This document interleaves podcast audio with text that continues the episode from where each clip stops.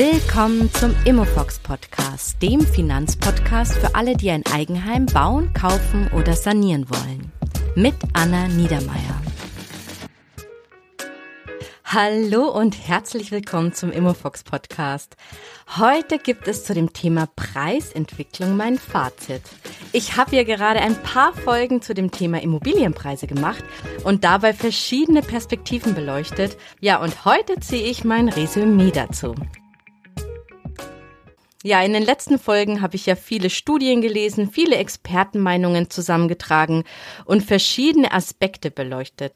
In Folge 15 zum Beispiel ging es um die Nachfrageentwicklung, in Folge 16 um die Immobilienblase, in Folge 17 um die Zinswende, in 18 um das Ende des Immobilienbooms, auch Zyklusende genannt, und in Folge 19 ging es um das Verhalten der Großinvestoren. Heute noch mal kurz und knackig die Quintessenz der fünf Folgen zusammengefasst und am Ende ziehe ich dann ein Fazit, wie sich die Preise bei Wohnimmobilien in den nächsten Jahren entwickeln könnten. Starten wir also mit der Entwicklung der Nachfrage. Was wir jetzt auch schon seit längerem sehen, das ist jetzt keine Neuigkeit, aus manchen Regionen wandern die jungen Menschen ab und die Städte platzen aus allen Nähten. Hintergrund ist, dass die Generation der Babyboomer eine Generation mit sehr vielen Leuten ist und deren Kinder in den letzten zehn Jahren ausgezogen sind oder gerade ausziehen. Aber die Babyboomer bleiben in ihrem Haus und besetzen auch sehr viel Wohnfläche. Ja, und dazu kommt, dass deren Kinder, das sind ja jetzt auch nochmal viele Menschen, die ziehen aus und wollen selber Wohnraum haben. Und dadurch entsteht in den Städten, in denen sie ihre Ausbildung machen oder dort studieren, eine Wohnungsnot. Zusammengefasst heißt es also, der Immobilienmarkt geht regional total weit auseinander und das sind nicht nur so ein paar Landkreise, in denen die Bevölkerung bereits sinkt, sondern es ist halb Deutschland. Das ist echt enorm, halb Deutschland. Aber laut Andreas Beck wird es anscheinend langfristig noch extremer. Warum denn? Ja, weil jetzt dann, wenn die Babyboomer-Kinder alle ausgezogen sind, dann kommt die Phase, wo die junge Bevölkerung rapide schrumpft. Also wir werden immer weniger und zwar immens. Und dadurch gibt es dann auch weniger Wohnraumbedarf. Dass die Schere weiter auseinandergeht, bestätigt auch die aktuelle Studie Postbank Wohnatlas 2022, denn dort steht, dass in über 50 Prozent aller deutschen Landkreise und Städte der Preisboom ein Ende hat und nur noch in den anderen 50 Prozent der Landkreise bis 2035 mit einem Wertgewinn zu rechnen ist. Während meinem Studium sagte mal ein Professor zu mir, Sie können sich sicher nicht vorstellen, aber halb Deutschland wird mal ein Nationalpark sein. Also mal sehen, ob er recht behält. Jetzt zur Immobilienblase. Ihr habt ja sicher auch in den Medien gelesen, die Bundesbank warnt aktuell vor einer Überbewertung bis zu 40 Prozent in bestimmten Regionen. Vereinfacht gesagt beginnt eine Blase, wenn der Gegenwert nicht mehr in Relation steht. Das heißt in dem Fall, das Wachstum der Immobilienpreise war höher als das Wachstum der Einkommen. Und wenn das nicht mehr in einem gesunden Verhältnis steht, dann ist es ein Zeichen für Überbewertung.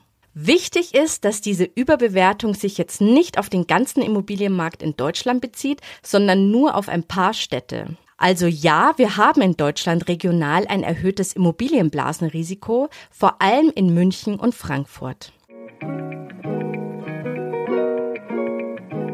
Kann sich jetzt bei uns so ein Crash wiederholen wie 2007 in Amerika? Also in Amerika ist die Situation sehr anders, was die Immobilienfinanzierungen angeht. Es gibt nämlich dort keine Eigenkapitalquoten. Das heißt, es konnte sich damals jeder ein Haus kaufen. Und die Finanzierungen waren zum Teil auch wirklich sehr knapp kalkuliert. Dann kam eine Zinserhöhung, wie aktuell auch bei uns, aber in Amerika gibt es keine Zinsbindung. Das heißt, von einem Monat auf den anderen haben sich bei vielen Menschen die Raten einfach erhöht. Und irgendwann konnten sich nach ein paar Zinserhöhungen viele ihre Rate nicht mehr leisten und mussten ihr Haus verkaufen oder versteigern. Und weil das alles gleichzeitig war, gab es ein totales Überangebot an Häusern am Markt und die Hauspreise sind total extrem gefallen. In Deutschland ist die Situation absolut anders und deshalb ist es relativ unwahrscheinlich, dass das bei uns auch passiert, weil die Banken viel genauer bei der Kreditvergabe schauen müssen. Zudem haben die meisten ja eine lange Zinsbindung vereinbart, das heißt, die Raten ändern sich bei einer Zinserhöhung erstmal nicht. Ein Crash und eine Welle von Zwangsversteigerungen ist daher bei uns relativ unwahrscheinlich. Aber wie reagiert der Markt dann? Ja, der Markt kühlt sich einfach ab, indem erstmal nicht mehr so viel passiert. Es finden dann einfach weniger Käufe oder Verkäufe statt und die Angebote stehen einfach viel länger im Netz. Jetzt zur Zinswende. Warum steigen eigentlich die Bauzinsen, obwohl die EZB faktisch die Zinsen ja noch gar nicht erhöht hat? Es wurde ja nur angekündigt. Hier ist der Hintergrund die hohe Inflation in den letzten Monaten. Denn die Inflation ist wegen dem Ukraine-Krieg, den Energieengpässen und durch die Lieferengpässe in den letzten Monaten extrem gestiegen, so hoch wie zuletzt in den 70er Jahren. Wenn jetzt Banken einen Baukredit mit einer Zinsbindung rausgeben, dann wollen die ja nach der Zinsbindung keinen Wertverlust haben. Und deshalb preisen sie die Inflation im Zinssatz jetzt schon mit ein, obwohl die EZB ja noch gar nicht den Zins erhöht hat. Die EZB hat ja die Anhebung des Leitzinses erst für Juli angekündigt und das ist wirklich historisch, denn 2016 wurde der Nullzins eingeführt und jetzt im Sommer 2022, also nach sieben Jahren, das erste Mal angehoben. Und das Ganze nennt man eben Zinswende. Ja, die steigenden Zinsen für bestehende Eigenheimbesitzer bedeuten, anders als in Amerika trifft das erstmal keine Eigenheimbesitzer sofort, da ja durch die lange Zinsbindung erstmal die Raten gleich bleiben. Wer allerdings eine Anschlussfinanzierung braucht, auch schon in den nächsten Jahren, bei dem könnte es eventuell teurer werden, je nachdem, welchen Zins er in seiner alten Finanzierung hatte. Und der sollte sich jetzt schon mal Angebote einholen. Aber insgesamt geht man eben von keiner Versteigerungswelle aus. Für Menschen, die sich aktuell allerdings ein Haus oder eine Wohnung kaufen möchten, ist die Situation wirklich bitter. Denn die Immobilienpreise sind auf einem Höchststand und durch die höheren Zinskosten und Baukosten können sich jetzt viele Menschen aktuell den Kauf eines Hauses überhaupt nicht mehr leisten. Parallel dazu will auch noch die BaFin die Kreditvergabe strenger regeln, um Überschuldungen zu vermeiden. Denen sind vor allem diese 90 und 100 Prozent Finanzierungen ein Dorn im Auge. Und die Banken werden von der BaFin eben gezwungen, nächstes Jahr mehr Eigenkapital als Sicherheitspuffer aufzubauen. In der Summe heißt es also, der Kauf und damit die Finanzierung eines Hauses wird für sehr viele zu teuer und einige bekommen eben auch keinen Kredit mehr. Und dadurch könnte die Nachfrage nach Immobilien jetzt dann an vielen Orten abkühlen. Jetzt zum Ende des Immobilienbooms. Natürlich hat keiner von uns eine Glaskugel und Zukunftsprognosen sind wirklich immer schwierig. Aber es gibt bestimmte Tendenzen, zum Beispiel eben, dass in den ländlichen Regionen die Trendwende sehr bald stattfindet oder schon angefangen hat. Hier gibt es eben auch eine Landkarte, die ich auch vorher schon erwähnt habe von der Postbank-Studie. Die findet ihr in den Show Notes. Schaut da nochmal genau rein, denn es sinken die Preise bis zu 2,5 Prozent jedes Jahr. Und das ist in halb Deutschland so. Also wer sich für eine Immobilie nicht in den Metropolen oder im Speckgürtel einer Metropole interessiert, sollte da nochmal genau reinschauen. In den Metropolen gehen dagegen die Meinungen wirklich weit auseinander und das ist ein Zeichen für extreme Unsicherheit. Das hängt jetzt vor allem an der Inflation und an den Bauzinsen, denn wenn man die Studien jetzt genau vergleicht, dann sieht man, dass die Postbank-Studie bis 2035 keine Trendwende sieht. Die Deutsche Bank geht von einer Trendwende in zwei Jahren an 2024 aus und die Immowelt dagegen jetzt schon, also in 2022. Und was man jetzt hier erkennen kann, ist, je höher die Studien den Zins annehmen, desto schneller endet der Immobilienboom. Ja, und das hängt jetzt ganz stark von der weiteren Inflation ab und wie weit die Zinsen dadurch noch steigen werden. Dass sie sinken, das glaubt jetzt eigentlich fast keiner mehr. Aber viele gehen eben auch davon aus, dass es erstmal im groben auf dem Niveau bleiben wird oder dass sie eben noch ein bisschen steigen, aber nicht mehr so extrem wie in den letzten Monaten.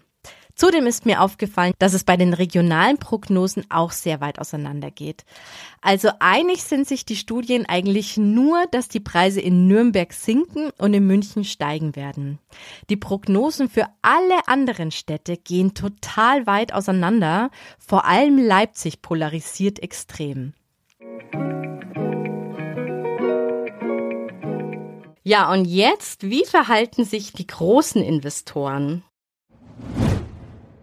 Also große Investoren wie Versicherungen haben vor allem in Gewerbeimmobilien investiert und nur zum kleinen Teil Wohnimmobilien. Und hier haben die nicht einzelne Wohnungen, sondern kaufen dann gleich größere Wohnblöcke oder ganze Wohnanlagen und die meisten sind in Städte oder Kleinstädten, damit auch immer genügend Mietnachfrage da ist. Für die großen Investoren ist es wichtig, deren garantierte Rendite zu erwirtschaften und das Ganze zu einem sehr niedrigen Risiko. Da es aktuell noch in den Städten aber wirklich genügend Mieter für diese Wohnblöcke gibt, ist das Risiko für einen Leerstand relativ gering und daher gibt es eigentlich keinen großen Grund, jetzt auszusteigen und zu verkaufen. Das größere Risiko, dass sie ihre Rendite nicht erwirtschaften können, weil es vielleicht Leerstand gibt oder eben Mieter nicht zahlen können, das ist im Bereich der Gewerbeimmobilien. Ja, denn seit der Pandemie ging es ja dem Einzelhandel, den Fitnessstudios, den Hotels und vielen mehr eben sehr, sehr schlecht und viele mussten auch Insolvenz anmelden. Zudem ist auch die Büronachfrage durch das ganze Homeoffice-Thema gesunken. Also bei Gewerbeimmobilien hat ein Investor eher damit zu kämpfen, dass er seine Rendite nicht schafft und es kann eben für ihn eventuell einfacher sein, sein Geld einfach in Anleihen zu investieren. In der Folge könnten daher die großen Investoren also eher Gewerbeimmobilien verkaufen. Und wenn das viele machen, dann könnten dort die Preise eben fallen.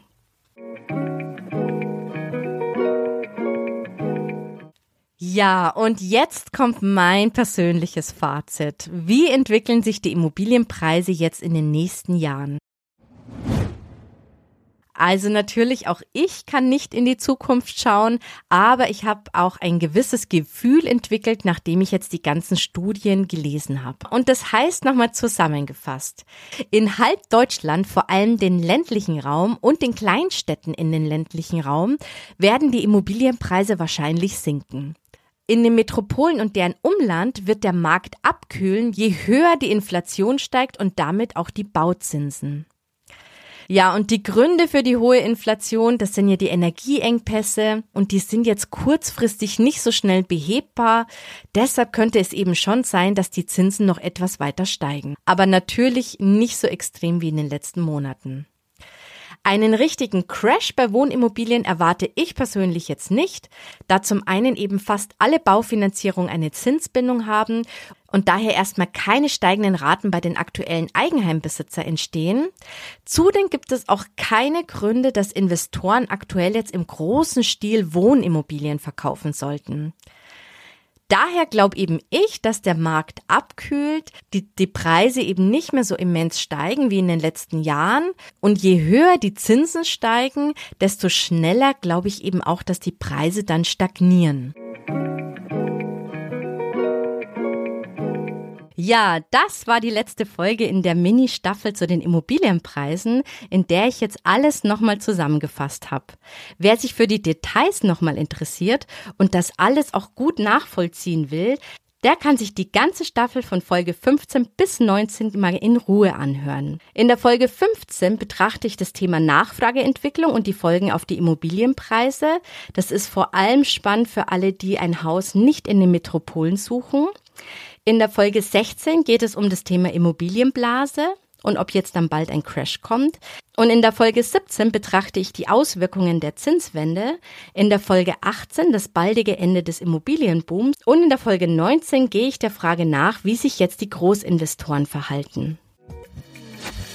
Wenn euch jetzt diese Folge gefallen hat, dann teilt sie doch gerne mit Freunden, die auch gerade über das Thema Haus oder Wohnung kaufen nachdenken. Und wer keine frische Folge verpassen will, der kann gerne meinen Kanal abonnieren. Natürlich freue ich mich auch total über eine gute Bewertung bei Apple und Spotify. Und zudem könnt ihr mir auch bei Apple noch einen Kommentar hinterlassen, was euch gefällt und was euch noch interessieren würde. Also bis zum nächsten Mal. Ich freue mich auf euch. Bis dann. Ciao.